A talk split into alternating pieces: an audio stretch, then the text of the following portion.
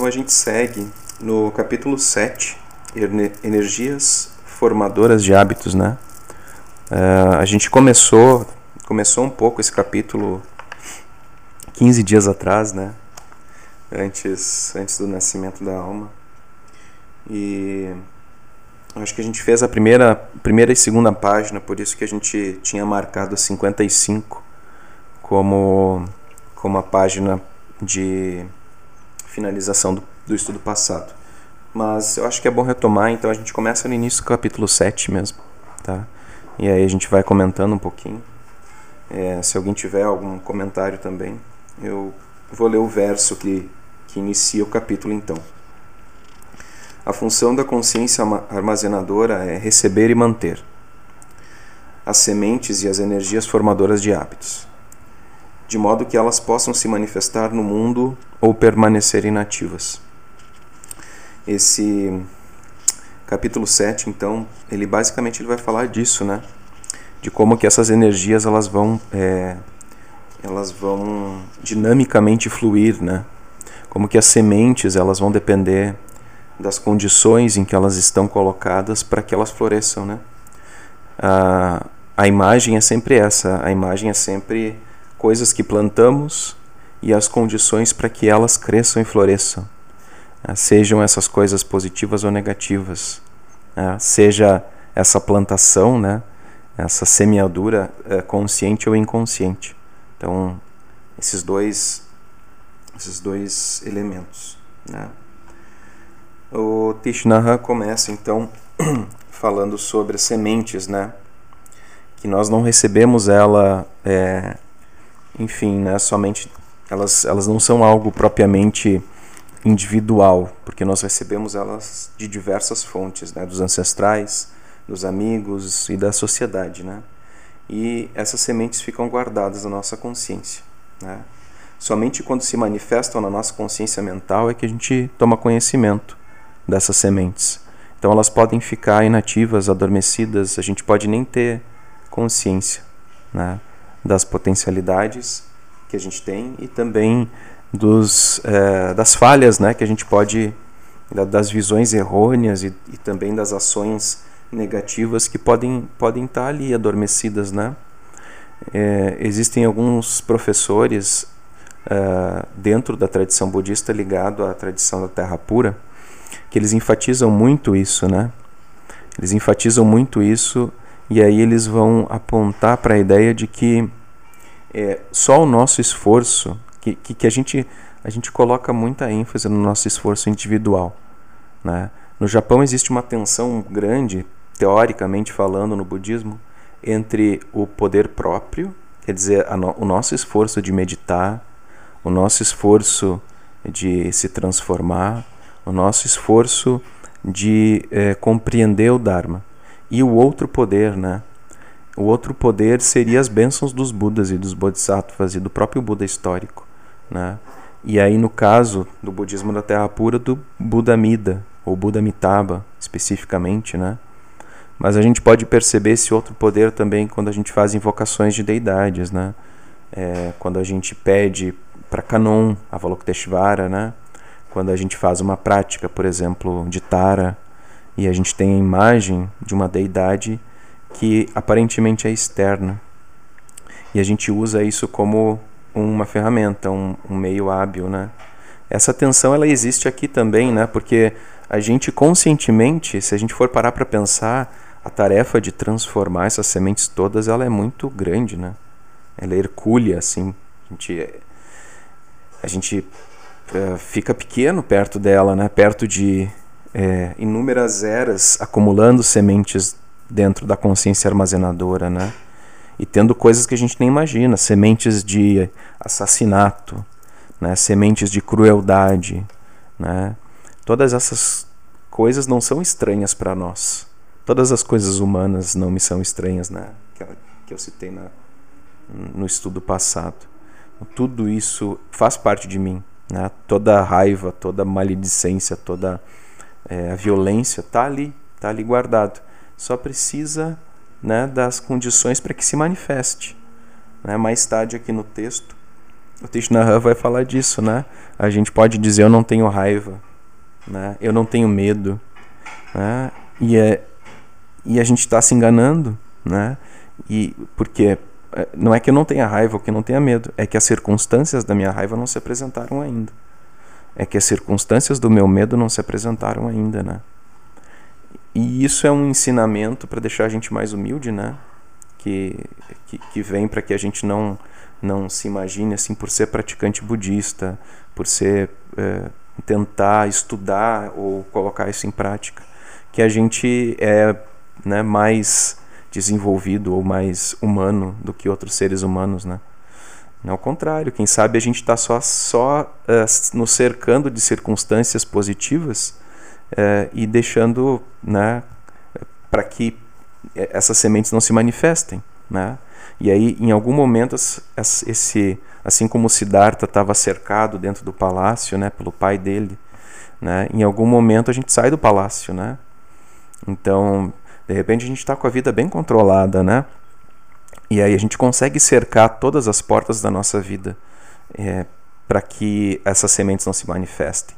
Porque a gente tem uma rotina, a gente tem um emprego, a gente tem um parceiro ou uma parceira, a gente tem uma família, né? E a gente cerca tudo isso. Daí ali tá tudo bem, né? Ali as sementes não se manifestam, né? Mas aí, de repente, a gente perde uma pessoa próxima. De repente, o emprego não é mais o emprego que a gente imaginava. É, de repente, as coisas da rotina ficam instáveis. E aí a gente começa a ficar irritado. E aí a gente começa a, a manifestar essas sementes. Mas aí o que, que acontece? A grande questão é, o Tishnahan coloca a presença mental né? É sempre a presença mental, né?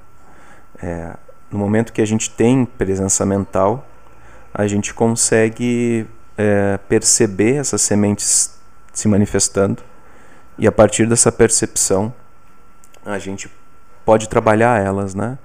Pode é, de certa forma amenizar os efeitos dela e impedir que elas floresçam, né? Que elas floresçam em ações, né? Então eu tô me sentindo irritado, mas aí eu percebo isso ainda em um nível mental. Eu não deixo desse nível mental passar para a fala e para o corpo. Isso precisa presença mental, que às vezes a gente não tem, né? Que às vezes simplesmente transborda aquela, aquele sentimento e a gente não consegue fazer. E ao mesmo tempo, né? É, no segundo parágrafo ele, ele lembra a gente dessa questão da, do perfume, né? Isso aí a gente falou no último encontro, né? É, que a gente pode ir perfumando sementes é, da nossa consciência armazenadora, né? É, a partir é, daquilo que nos cerca. Então, a energia formadora de hábito é um termo importante na psicologia budista. Nossas sementes carregam energias formadoras de hábito de milhares de anos. Né? O termo sânscrito para energia formadora de hábito, vashana, significa permear, impregnar. Né? É, a partir dessas sementes, então, a gente vai formando hábitos. O que, que acontece? É, a gente pode ter sementes eventuais, né? e essas sementes, elas, é, enfim, elas é, não terem energia suficiente e morrerem, sejam positivas ou negativas, né? Então a gente pode fazer uma meditação eventual, sentar em zazen, fazer uma prática eventual e isso vai ser bom. Porém, se eu não é, perfumo essa semente com uma energia, com vashana, com uma energia formadora de hábito, com as circunstâncias que formam hábitos, né, é, eu não consigo fazer com que ela se desenvolva. Né? Acho que está aberto o teu microfone, Lili dar um retorno. Isso, obrigado. é, né, não consigo fazer com que, com que elas com que elas se fortaleçam, né? É, o, o oposto é verdadeiro. Né? Se a gente consegue cortar a energia formadora de hábito da violência, por exemplo, né? a gente consegue também sufocar as sementes de violência. Né? Então é isso que ele aponta aqui. Né? Nossa consciência armazenadora é, também tem uma grande capacidade de absorver fragrâncias e perfumes, de acordo com essa energia eh, formadora de hábitos, né? E essa energia ela vai criar uma realidade, né? É, a nossa visão de mundo ela vai se formar a partir das sementes e de Vashana, né? A partir dessas sementes na, na consciência armazenadora e, e das energias formadoras de hábito. Né? Então, tudo aquilo que a gente percebe, né? desde a do, da menor ação até o, o mais complexo dos projetos, está impregnado desses dois elementos, as sementes da mente e os hábitos que são formados a partir disso. Né? Então ele comenta no terceiro parágrafo, já na página 55, que é onde a gente parou. Né? Essa impregnação na nossa consciência das energias formadoras de hábitos levadas pelas sementes afeta os padrões de visão, sentimento e comportamento. As sementes que estão na nossa consciência se manifestam não só de forma psicológica, mas também como objetos da percepção. Montanhas, rios e outras pessoas. Aqui é importante a gente é, parar e pensar quando se fala dos seis reinos no budismo, né? Quando a gente pega aquela imagem do Sansara em que a gente tem os seis reinos, né? O reino humano, o reino dos animais, o reino dos fantasmas famintos, o reino dos seres dos infernos, o reino dos deuses invejosos e o reino dos deuses, né? Então a gente tem esses seis reinos. É, o que constitui esses reinos não é necessariamente é, uma realidade concreta. O que constitui esses reinos são os padrões de hábitos e as sementes é, que esses seres carregam. Né? A nossa realidade também não é uma realidade concreta nessa perspectiva, né? Então, as nossas sementes na consciência armazenadora e os nossos padrões que determinam a nossa forma de ver o mundo. Eu vejo o mundo como um ser humano porque eu tenho sementes na minha consciência armazenadora e padrões de hábito formados de ser humano, né? formados dentro do reino humano. Uh, os animais, nesse, nesse contexto também, eles vão observar o mundo em função dos hábitos e sementes né, que se manifestam naquele momento como animal. Os seres famintos, a mesma coisa, né? É, é, os seres dos infernos também. Os, os asuras, né, ou deuses invejosos também, e os devas também, né, os deuses também. Ah, nessa perspectiva da Yogacara, da escola Yogacara, os seis reinos se formam a partir de Vashana e das sementes mentais. Né? Então, não é necessariamente que existam esses seis reinos de uma forma in, intrínseca, até porque nessa perspectiva nada existe de forma intrínseca, né? As coisas existem a partir de perspectivas e a partir da interdependência. Então, a gente sempre vai ter isso. Não sei se deu para entender, se, se faz sentido, sim. Né? E, e, isso não deixa a realidade, por exemplo, desses seres, nesses reinos, menos real. Ela é tão real quanto a nossa, né? Então, o, o, o renascimento como fantasma faminto, por exemplo, é, faz com que essa consciência, né, observe, né, a tradição fala assim de que o, o, o ser humano observa um rio, por exemplo, como água, como água potável, como um, um local onde se pode saciar a sede. Fantasma faminto vai observar como pus, como algo mal cheiroso, como algo é, impróprio para o consumo, então não vai conseguir consumir. E um ser do dos infernos, por exemplo, vai observar o mesmo rio como água, né? É como, desculpa, como lava, como lava, né? Lava fervente. Né? Enquanto um, um deva, um, uma divindade, vai observar aquilo como amrita, como o mais puro néctar, né? mais puro ainda do que a água que a gente bebe. Então existe esse essa transformação da realidade, né? E essa base aqui é que dá a base para a gente também transformar a mente. Então ele segue. Devido às energias formadoras de hábito, não podemos perceber as coisas como elas realmente são no próximo capítulo se vai falar sobre é, as 18 portas, né, as 18 entradas, né, as, as 18 esferas, desculpa, não 18 entradas, as 18 esferas do ser. Né. E aí, aí vai se falar também de três perspectivas, né, as coisas como realmente são, as representações e as meras imagens, né? Então, aqui nesse caso, devido às energias, a gente não consegue observar a realidade tal qual é, né? Interpretamos tudo o que vemos e ouvimos em termos das nossas energias formadoras de hábitos, né? É, isso na, na filosofia ocidental começa a aparecer bem mais tarde, né? Mas tem uma certa consonância que a gente não vê a coisa em si, né? A gente vê a coisa a partir de uma interpretação e dos nossos padrões mentais, né? Basicamente isso. E aí ele cita um exemplo.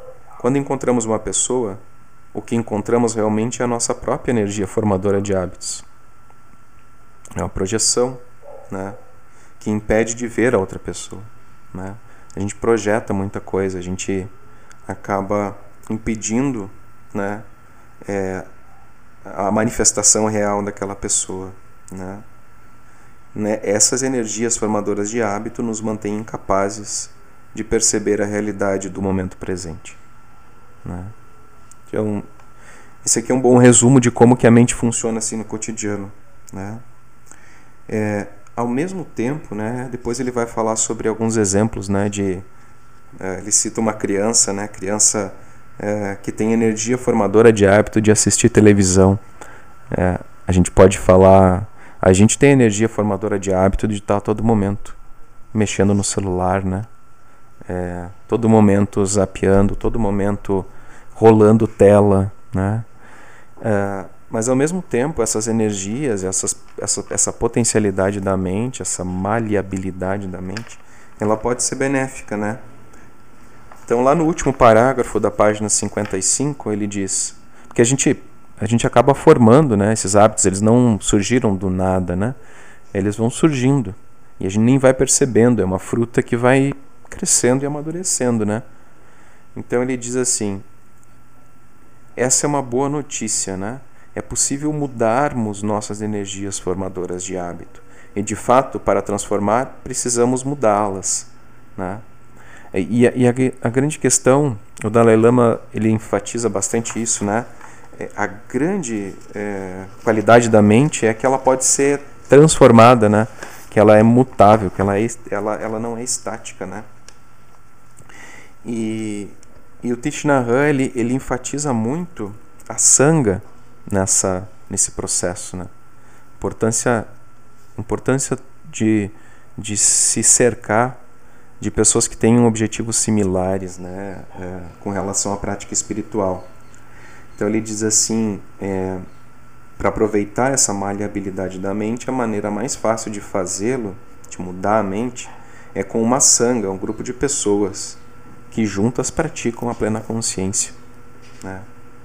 E a gente sabe que, que a prática em conjunto ela é muito mais poderosa. A gente sabe que quando a gente senta sentava presencialmente né, num, numa sala, o quanto que isso modifica a, a energia assim, a, e o ânimo. Né? Quando a gente consegue fazer isso semanalmente, pelo menos uma vez por semana, sentar juntos, isso dá um ânimo muito grande. Né? Então ele coloca ainda: se nos colocarmos em um ambiente em que possamos praticar em profundidade com outras pessoas, seremos capazes de alterar as nossas energias é por isso que no Zen se enfatiza o retiro em grupo. Né? É, existe o retiro é, individual, isolado no Zen também, né? mas esse retiro ele ocorre só quando o praticante ele já é um praticante avançado. Né? Então, o praticante avançado ele vai, vai ficar sozinho.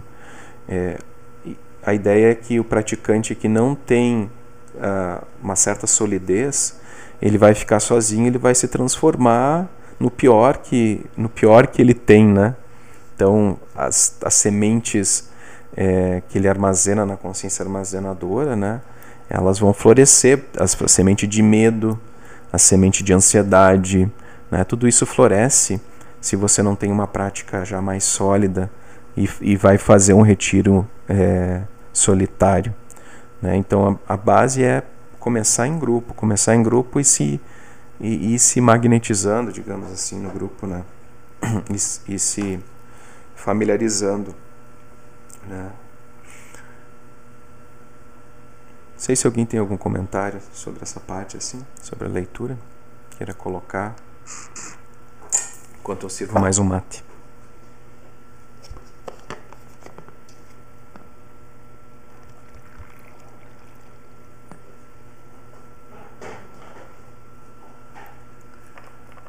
Nada não?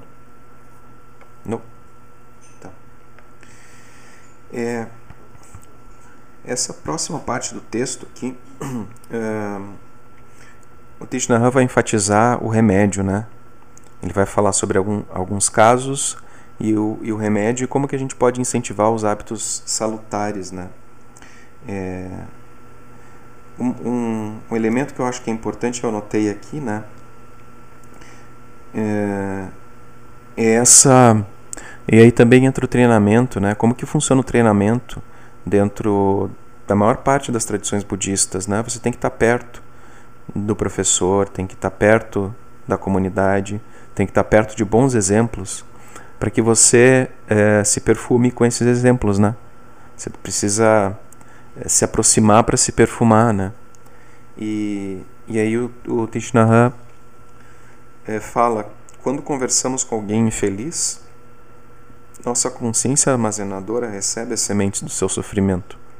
Aí eu anotei aqui do lado, né, porque eu tinha escutado uma palestra algumas semanas atrás falando sobre isso, é, que se falava da, de evitar a mente de pobreza, né, de evitar a mente de pobreza, mas não no sentido financeiro da palavra, né, mas é, no sentido de generosidade, de abundância de recursos possíveis para a prática. Né? Então, acho que alguns encontros atrás a gente falou da necessidade da gente, é, como praticantes, assim, ou estando num ambiente meio complicado, uh, seja um ambiente profissional ou familiar, né, da gente se dar um tempo de recarregar energia e de não querer resolver ou não ficar exposto além da nossa capacidade ao sofrimento dos outros, né?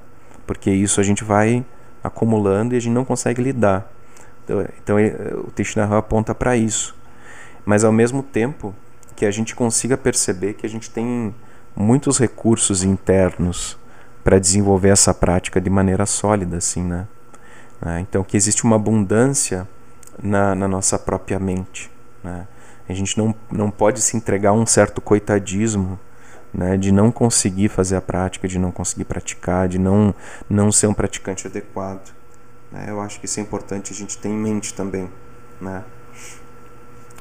E, e aí ele vai enfatizar então, já aqui na 56, né, a prática da plena consciência, né? plena consciência é, da mente. Então observar como que a mente se coloca em todas as circunstâncias do dia, né? presente, presente, presente, né? É, hoje eu estava pensando nisso, até eu postei ali sobre, sobre essa ideia de, de que a gente está sempre é, com, no, no background da nossa mente com a ideia de que não é comigo, que as coisas que estão acontecendo na vida não são comigo, né? que é, é um pouco difícil de explicar a sensação, talvez vocês já tenham percebido isso, né? É, parece que a vida sempre vai acontecer num futuro, né? Parece que a gente está esperando que a vida aconteça. Né? Parece que a gente nunca está realmente presente, que as coisas que acontecem não são realmente com a gente. Né? É, que é, a pandemia, por exemplo, não é realmente com a gente, que a perda de algumas pessoas próximas não é realmente com a gente, né? que as coisas boas também não são realmente com a gente, ou que talvez a gente não mereça as coisas boas, né? E a gente vai criando essa, esse afastamento, né? É, tinha um filósofo italiano que ele falava assim que uh, o melhor momento da vida dele foi quando ele foi atropelado por um carro, né? Porque finalmente alguma coisa aconteceu para ele na vida, que aquilo ele tinha certeza que tinha acontecido com ele, que não tinha como ele é, negar aquele acontecimento, que era algo intrinsecamente vivo, né? E, e às vezes a gente precisa de um atropelamento desse tipo para acordar para a realidade que as coisas estão acontecendo para a gente, sabe? E não ser não, não, não ser tão asséptico com a vida assim. Acho que é um pouco isso que o Tishnaha também fala de consciência plena, né? essa presença de reconhecer que essa é a minha vida, que esse é meu caminho, que não tem nada fora disso, que não existe uma prática fora, que não existe uma epifania que vai te alçar até as nuvens, né? E aí a prática está acontecendo. Não, ela está acontecendo a todo momento. É, só que a gente às vezes não consegue se colocar como agente, né? É, e ele vai apontar para isso, ele vai falando assim, né? É, que existem algumas energias formadoras de hábitos que são difíceis de transformar, como, a, como a, o hábito de fumar, como o alcoolismo, né? E qualquer vício é difícil de transformar, né? Mas que a boa notícia é que é, a gente pode é, também criar energias formadoras de hábito baseadas em felicidade, né? É, e então ele vai citar, por exemplo, né, a meditação andando, né? Como que a meditação andando ou a meditação como como um todo, ela pode ser uma energia formadora de hábito para a felicidade. Né? Pode nos mostrar que existem outras formas da gente, é, da gente viver. Né? Deixa eu ver o que mais nessa parte. É, então ele vai seguir até o fim, né? Falando disso, assim, que isso aqui é um processo educativo, na verdade, né? Ele diz assim que é, é muito difícil você mudar os hábitos negativos, e, mas eles são mais fáceis de se adquirir, né? E é, é mais difícil de adquirir hábitos positivos, né? Eles se estabelecem de uma maneira mais demorada os hábitos positivos, porque eles requerem vontade, né? E ele cita o exemplo: demora muito tempo para um jovem aprender a gostar de Shakespeare. É aquela é aquela polêmica lá do acho que foi o Felipe Neto que falou do Machado de Assis, né? Acho que foi tempos atrás, né? Do Machado de Assis no ensino médio, né? Então, é de que é, leva tempo para você gostar de Machado, de certa forma, ou na verdade leva a habilidade do professor também, né? Principalmente de te apresentar Machado de Assis de uma forma interessante, né? Eu, eu, eu tive essa, essa reação com Memórias Póstumas, por exemplo. Ah, a primeira vez que eu li foi terrível. E aí eu fui ler com vinte e poucos anos e foi lindo, assim, sabe? Mas demorou dez anos. Dez anos para mim voltar a ler. Né? Só que a forma com que foi apresentada é, né? E aí a gente tem que ler é, uh, O Cortiço, que é um baita livro, que é um baita livro, só que da forma com que a gente lê no ensino médio, ele se torna um, pesadelo, né? Enfim, todos esses esses livros. É o único que escapa disso é a coleção Vagalume, né? Coleção Verdade. Mas, Daniel, assim, só um comentário. Uh, depende também da caminhada do leitor, né? Sim, sim. Eu, eu por exemplo, eu li uma, esse livro que te traumatizou ali no do Machado de Assis. Eu li, na verdade, é o Memórias Póstumas. A primeira vez que eu li no ensino médio, na, ainda era segundo grau. Nossa, eu adorei. O Cortiço eu achei maravilhoso, mas é porque eu já estava acostumada a ler. E eu observava os meus colegas e eles não, eles pegavam o resumo, não existia internet, mas sempre se conseguia o resumo das obras, né? Sim. E eu observando os meus colegas. Então acho que de repente as sementinhas da leitura não foram plantadas, né? Porque eu lembro que eu comecei lendo livrinho infantil, depois o gibi, depois Monteiro Lobato, depois o, a coleção Vagalume, daí quando eu cheguei ali no, no ensino médio, daí foi, né, o, o, o adorei o, o, Machado de Assis. Então é, vai dar, vai, se a pessoa tem as as causas e as condições né, para desenvolver aquele hábito, e daí chega ali naquela idade e consegue ler. Umas hum. não conseguem, outras conseguem. Outras nunca vão conseguir também. Outras nunca vão. É. Eu acho que tem a só, ver só esse comentário. É, não, como o Dan colocou, né, a forma como é apresentado, porque geralmente no ensino médio, quando chegam os livros para nós, é, uma, é como uma obrigação, né? tá, porque vai valer nota, porque depois vai ter uma prova sobre o negócio, ou fazer uma apresentação e tal. Então o aluno já lê na pressão, assim, de ter que ser avaliado depois pela leitura, né? Não, não é algo às vezes sugerido ou pela escolha dele, não. Tem cinco livros aqui, escolhe aquele que tu. Né, tal. Às vezes é, é por, mais por imposição, né? Isso acontece em tudo, assim. Porque muitas vezes a gente tem vontade de, de sei lá, de praticar, de fazer meditação, mas quando é imposto, quando é por obrigação é mais difícil.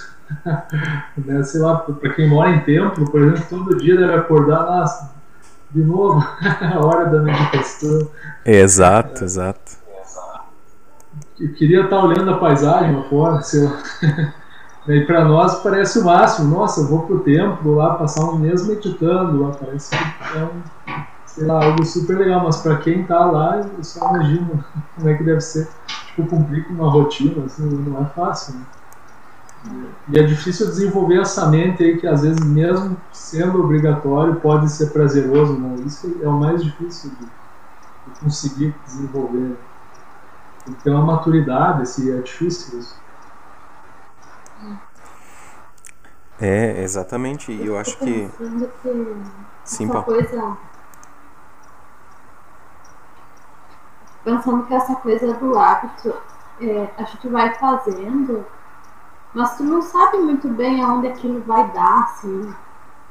Tem que ter uma confiança mesmo no, no universo, sabe?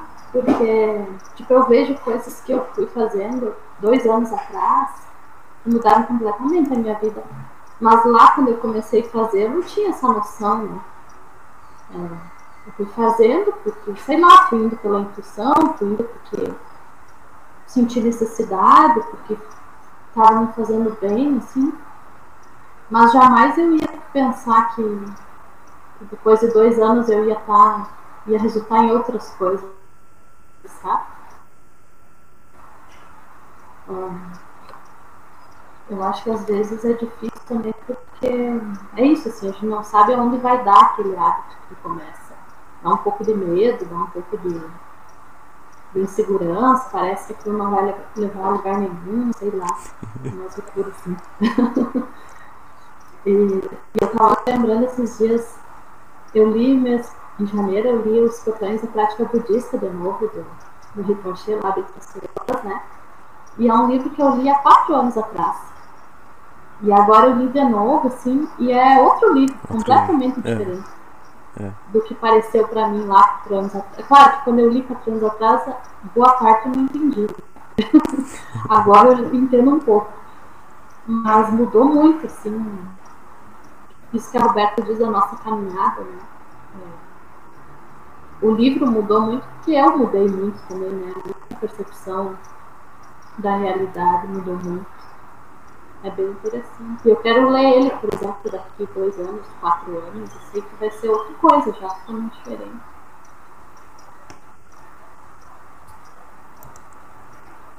Exato. É... E esse tipo de livro também, né? Tem alguns livros que, que, que a gente lê novamente e é uma decepção total também, né?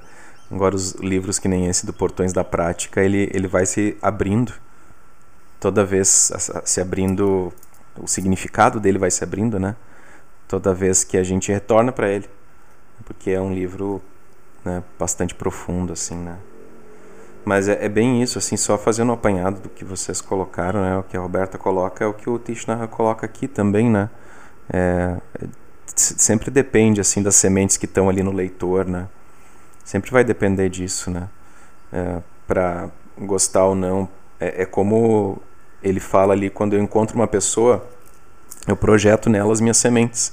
A mesma coisa quando eu encontro com um livro, com um objeto, também vou ter aversão ou apego àquele, àquele livro, objeto, né? E eu acho que o que tu colocou, Pablo, é interessante que um dos meus medos, assim, quando a gente faz aquele, aquelas oficinas de mindfulness, né, é, nas escolas, é criar sementes de aversão à meditação, às vezes tem que ser muito é, hábil para você não não plantar ali sementes de de aversão. De repente, a gente acha que está fazendo uma ótima coisa, né? Fazendo oficinas de meditação nas escolas, mas se a gente faz de uma maneira é, um pouco atrapalhada, a gente pode transformar isso numa aversão, né? É só lembrar da hora da oração, que não sei se alguém estudou em colégio É, é padre. É isso aí. é isso aí. Perfeito. Bah, isso aí mesmo. Né? Aí tu vai sempre relacionar assim, bah, meditação, bah, que horror. E aí tu pode fechar as portas disso uma vida inteira, né? É, exatamente. É. É muito complicado, assim, é complexo, né? Às vezes a gente vê fotos de projetos assim na internet, né, no Facebook, né? Por exemplo, escola troca uh, disciplina rígida por aula de yoga e melhora as notas dos alunos. Aí tu vai ver lá na prática mesmo, perguntar para os alunos mesmo o que, que, eles acham, é outra, é outra visão, né? Uma coisa é a visão que é publicada, outra é o que acontece mesmo lá. Né? É muito complicado, assim. Mas é. tem como, tem como fazer, só que tem que, tem. tem que ter muito tato, assim, né, para pensar. Exato. Daniel. Oi, Lili. Eu estava pensando, a, a, questão das sementes aí que o Pablo estava falando também, do exemplo da meditação. Será que não, não tem a ver com a conexão também? Por exemplo, alguns vão se conectar imediatamente com a meditação, mas nesse caso, de onde viria essa semente se ele nunca praticou? Sim, tem a ver com conexão. A conexão nessa perspectiva se dá a partir das sementes, né? E a gente não tem como determinar de onde vem, né? Não, não tem assim. Talvez possa ser uma, uma afinidade, por exemplo, só citando um exemplo, né? É, quando eu, eu, eu, lembro quando assisti é, O Pequeno Buda, né? Aí tu assiste aquele filme, tu cria uma afinidade com a figura do Buda. E aí depois, sei lá, 10 anos depois, aquela afinidade ela se manifesta em você indo para um, uma sala de meditação e meditando, né? E daí aquilo vai se desenvolver, que nem a Paula diz assim, a gente não sabe onde vai dar, né? Mas aquilo vai se desenvolvendo e quando você vê, você raspa a cabeça. né? mas, mas aí também a todo momento as sementes já plantadas estão se manifestando e a gente está plantando outras, né? Isso que deixa mais complexo. Por, ó, o gato está bem louco. isso que deixa mais complexo. Né? Mas é isso. E aí a gente termina o capítulo 7. Né? E, e basicamente é isso, eu acho, do 7. Né? Aí que vem no 8, vem isso que a gente começa a estudar agora os elementos do Abhidharma, que são bem importantes assim, né? Nossa, gato, o que que tu tá fazendo aí? Tá bem louco. ele ele achou acho que um rabicó no chão e tá bem louco. é, a gente começa a estudar alguns elementos do Abhidharma, tá? Daí ele vai vai começar a falar sobre isso de uma maneira muito legal até. E aí o verso de início é assim: As manifestações da consciência armazenadora podem ser percebidas diretamente como as coisas em si mesma, como representações ou como meras imagens. Todas estão incluídas nos 18 elementos do ser. Tá? Então a gente tem aí três esferas e 18 elementos que constituem o ser. O que, que são os 18 elementos? Né? Ele vai falar mais adiante na página é, na página 61, se alguém tiver aí o, o arquivo ou tiver impresso, na página 61 ele vai explicar. É, vamos pular lá, depois a gente volta para o início, né? É, os 18 elementos do ser, eles são compostos ali pelos seis sentidos, né? Cinco sentidos físicos mais a mente. Os seis objetos, que esses sentidos apreendem, né? Então, a mente, os objetos mentais, a audição, os sons, né? O tato, as coisas físicas, né? A textura e assim por diante, né? Então, são seis sentidos, seis objetos dos sentidos. São doze, né? E aí, além disso, né? É, a gente tem, é, como que diz aqui, ó, é, é, só um pouquinho. Só um pouquinho. Deixa eu ver como é que ele coloca aqui. Então, eu vou ler aqui para não, né, não me confundir. É, os órgãos. Então, nossa consciência armazenadora é responsável pela manifestação de todos os três modos de percepção: coisas em si, representações e meras imagens. Né? Tá.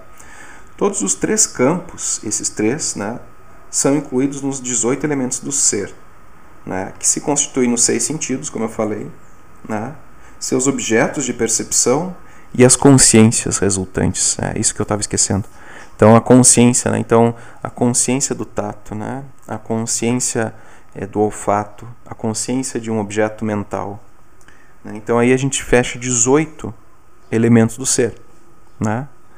né? O sentido, o objeto e a consciência do objeto, tá? Então, essa é, é a perspectiva. E aí todos esses elementos eles se desenvolvem dentro da esfera das coisas em si, dentro da esfera das representações e das meras imagens, que é o que ele vai falar na sequência. Então, o Nossa, o negócio está agitado hoje. então ele vai falar assim, ó. É... O primeiro campo da percepção é a percepção direta das coisas. Nessa perspectiva, né, nessa perspectiva é, da escola Yogacara, a gente tem a possibilidade de perceber as coisas como elas são. Né? Isso é questionado em, em outras perspectivas filosóficas no budismo e também fora dele. Né? Será que a gente consegue perceber as coisas como elas são a partir dos sentidos físicos? Né? Então aqui a gente é, considera que é possível mas não é o nosso estado natural, que a partir do processo da, do cultivo, da meditação, a gente vai conseguir, mas não que isso seja o nosso estado natural. Então, o primeiro campo de percepção, ele não é algo natural para nós, né? Então, aqui a gente percebe as coisas no estado tal qual elas são, né? Ele até cita aqui a etimologia da palavra tathagata, né? Então, a, a acuididade é a tradução em português, que talvez não seja melhor, mas é tatata, que é a coisa tal qual é, a coisa como ela é de verdade, né? E aí ele diz: tudo vem do estado do ser tal qual é. Essa, esse estado de coisas é, portanto, o solo do ser, o solo, a base do ser. Tal como a água é o solo do ser de uma onda. Né? Então, as coisas tal como são. Né? É, ele, ele se pergunta: seremos nós capazes de tocar a realidade em si mesma? Os ensinamentos budistas dizem que sim. Né? E isso se dá a partir da meditação. Né? Entretanto, nossas percepções raramente alcançam essa forma. Né? Geralmente nós percebemos as coisas como representações ou como meras imagens, né?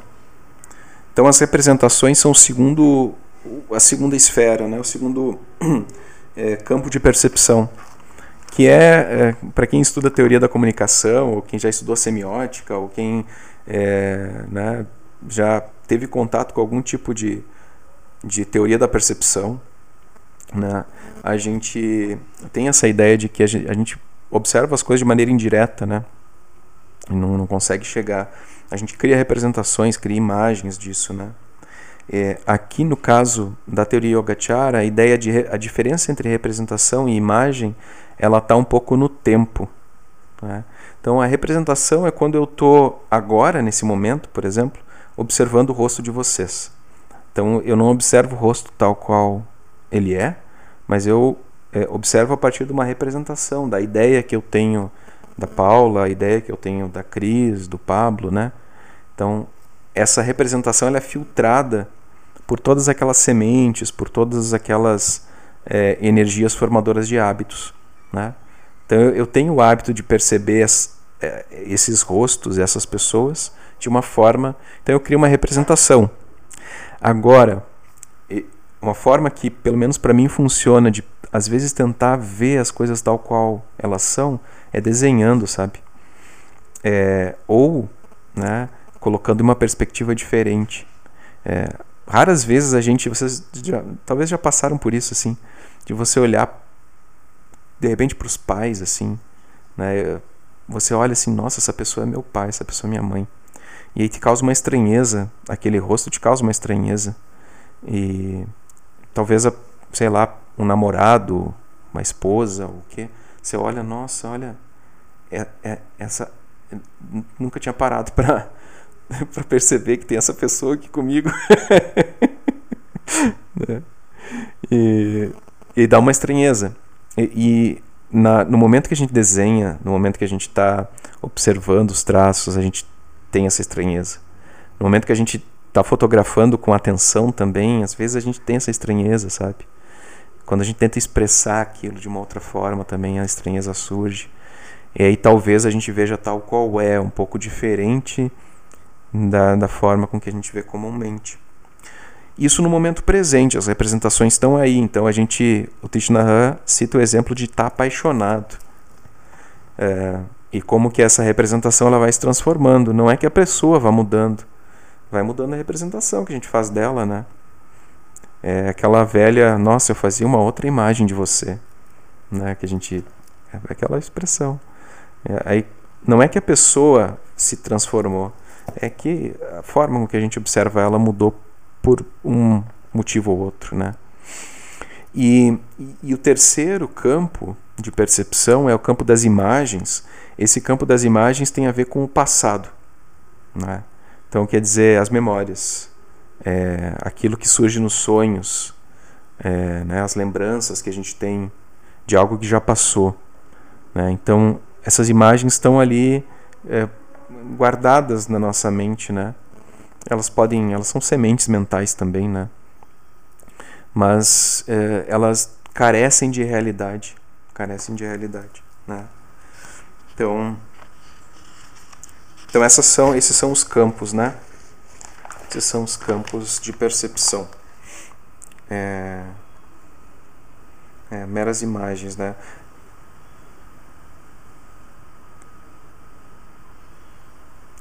ele chama atenção na página 60, né? É, para a necessidade da gente olhar com mais cuidado para as coisas, né? E tentar sempre se aproximar o máximo possível das coisas em si. Essa é a prática budista, né? É, tentar se aproximar das coisas em si.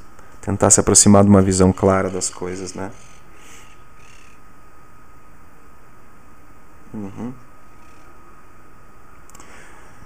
Todas as imagens, quer as percebamos no modo de representações ou no modo de meras imagens, são falsas. Elas não são a percepção direta das coisas em si, que é o que a gente busca. De acordo com os ensinamentos da pura manifestação, que é os ensinamentos da escola Yogacara, vivemos muito mais no mundo das representações e das meras imagens do que no mundo das coisas em si mesma, em si mesmas. Nossa consciência raramente toca a realidade. Nós nos aprisionamos nas imagens distorcidas que fazemos da realidade. E aí, parte da prática, talvez assim, mais da metade da prática, é a gente conseguir diferenciar esses, esses três modos, né? As coisas em si, as representações e as imagens que a gente faz. E se dá conta quando a gente está criando elas. Se dá conta e tentar dissolver na atenção plena. Né? Então, eu tenho antipatia com alguém, com alguma coisa, eh, antipatia até com, com um tipo de conhecimento, sabe? A gente falando ali sobre os livros, né? É, tenho antipatia com, sei lá, com uma área do conhecimento.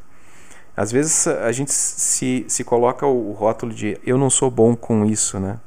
E aí a gente se fecha para aquilo e a gente vai, vai continuar assim, né? Isso é uma, é uma imagem que a gente criou de nós mesmos, né?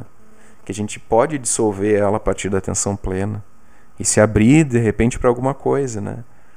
É, para alguma coisa nova. É, eu tinha muito. Eu, eu, lembro que uma vez eu fiz uma oficina de biodança, assim, né? É, e eu tinha uma, eu tenho uma versão muito grande dessas coisas, sabe? Eu tenho uma versão muito grande a coisa de hippie, sabe? E aí eu me fecho para isso, mas tem umas coisas legais no meio. E, e foi muito bom, foi, foi bem, bem interessante assim de fazer.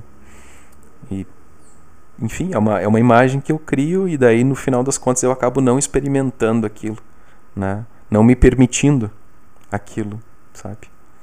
Então a gente está fazendo isso o tempo todo. Né? É, aqui no, na última parte aqui, né? Ele vai falar sobre a cobra. Esse, esse exemplo aqui é muito interessante, né? É, sobre como que a nossa visão vai determinar como que a gente vê o mundo, né? É, ele, ele cita o exemplo ali de uma corda enrolada que a gente percebe que é uma cobra, a gente acha que é uma cobra, né? E o medo que, que a gente sente daquela corda, que não é nada, né? Na verdade vem de uma percepção errada. Então, muitas coisas que a gente sente, assim, angústia, medo, que causam sofrimento, tem a ver com a percepção errada e não com a coisa em si. Ele usa esse exemplo para ilustrar, né? Grande parte do sofrimento que passamos todos os dias vem de nossas percepções falsas, né? vem do medo e da ignorância. É, vivemos dia após dia no reino das representações, cheio de erros e discriminações, e sofremos por causa disso. Né? Sofremos por causa desse, dessa visão equivocada. Né? Uhum. Na página 61, que a gente já falou um pouco sobre, né?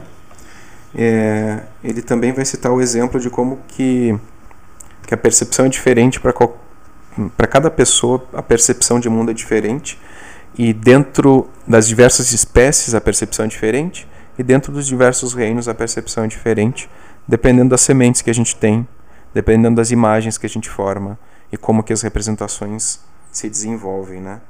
Então, na verdade, é, a capacidade da gente ver as coisas em si depende das nossas sementes cultivadas.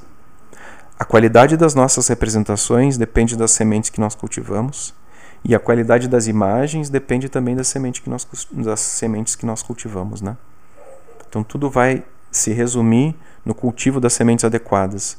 Cultivo de sementes de iluminação, de clareza, de abertura, de diversidade, geram representações positivas e imagens positivas. Porque a gente não vai escapar de gerar representações. Mesmo uma pessoa iluminada, né, digamos assim, ela não vai escapar porque ela está dentro de uma percepção de um cérebro tridimensional e é um ser humano. Né? Ela pode ter uma clareza muito maior, mas ela vai estar tá gerando representações e criando imagens que vão ficar na memória. Né? Mas a qualidade é outra. A, a qualidade é, é, é diferente. Ele cita o exemplo aqui de da cadeira, né? A cadeira é, para o ser humano é é um, um artefato que se usa para sentar e para os cupins é um alimento. Né? Então é isso. Tá? É, ok. Na página 62, né, para finalizar. É, Dharmas, objeto da mente, encontram-se em todos os três mundos. Né? Aqui a ideia de Dharmas tem um artigo que em algum momento a gente pode até discutir ele, é, porque a palavra Dharma em sânscrito ela, ela se dá para muitas coisas.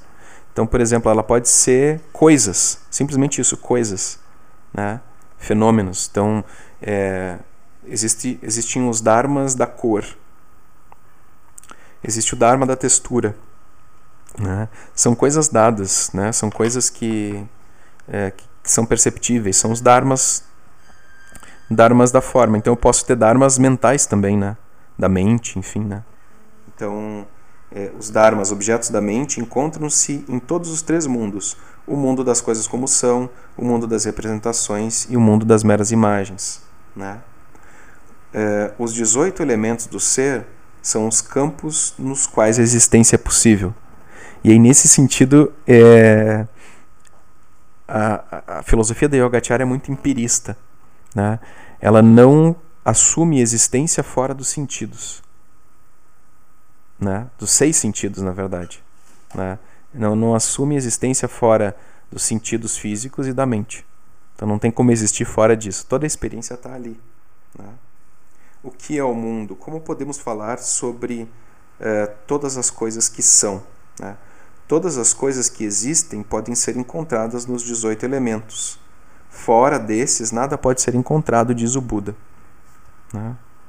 Fora desses 18 elementos, cinco sentidos e a mente, a gente não, não tem o que falar. Simplesmente não, não existem objetos aí para falar de existência. Né? Os 18 elementos são uma manifestação das nossas consciências individual e coletiva.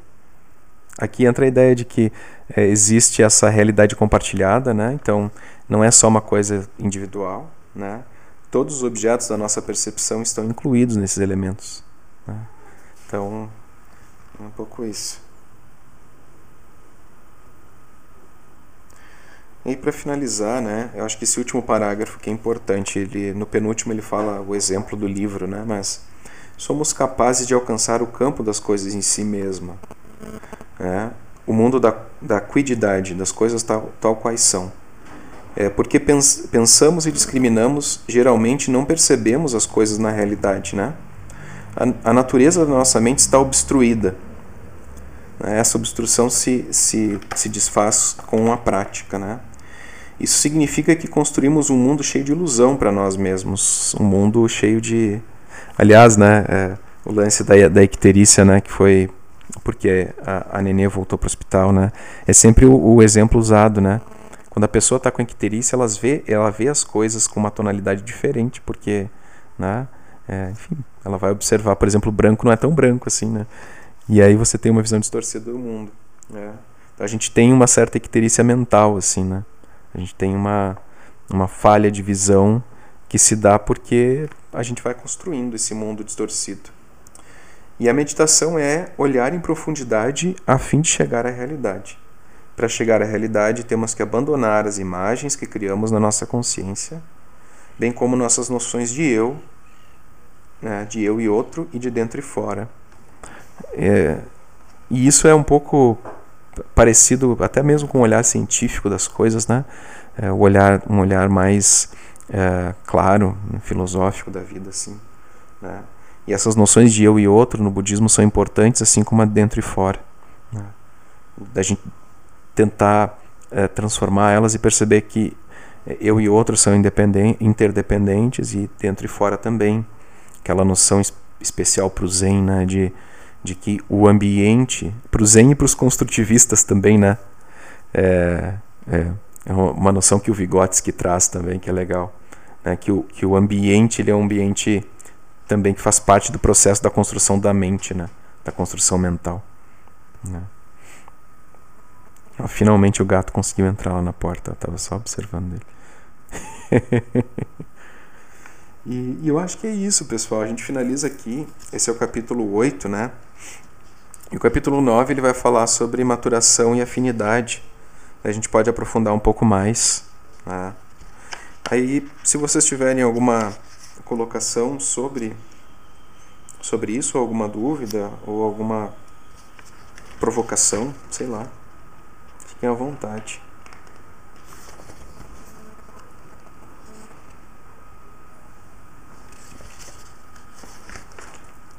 É isso aí.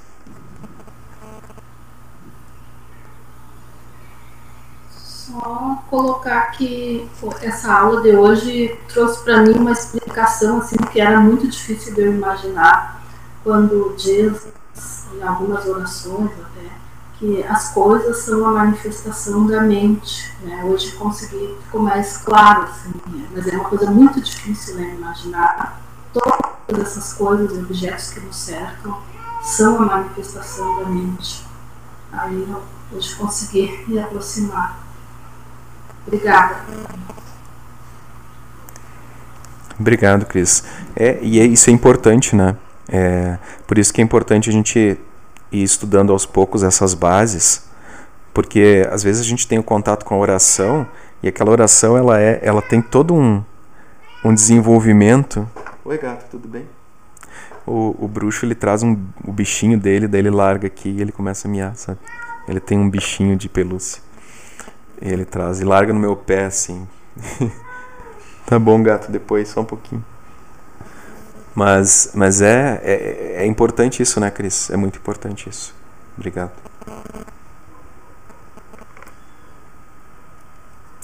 E, e, isso é interessante a gente pensar, em algum momento a gente pode estudar, dá para conversar com a Sensei para ela falar um pouco sobre isso, né? Tem aquele é, o Sutra das Montanhas e Rios que o mestre Dogen escreve, né? Que não é um sutra propriamente dito, mas é um ensinamento dele falando sobre como é, como que a gente consegue nessas coisas inanimadas observar o Dharma, observar os ensinamentos, né? Porque tudo é mente, né? Tudo é tudo existe em função da própria mente. Né? E se a gente observa as coisas de maneira clara, a gente está recebendo ensinamento o tempo todo. E a gente vai dando sentido para o ensinamento. Né?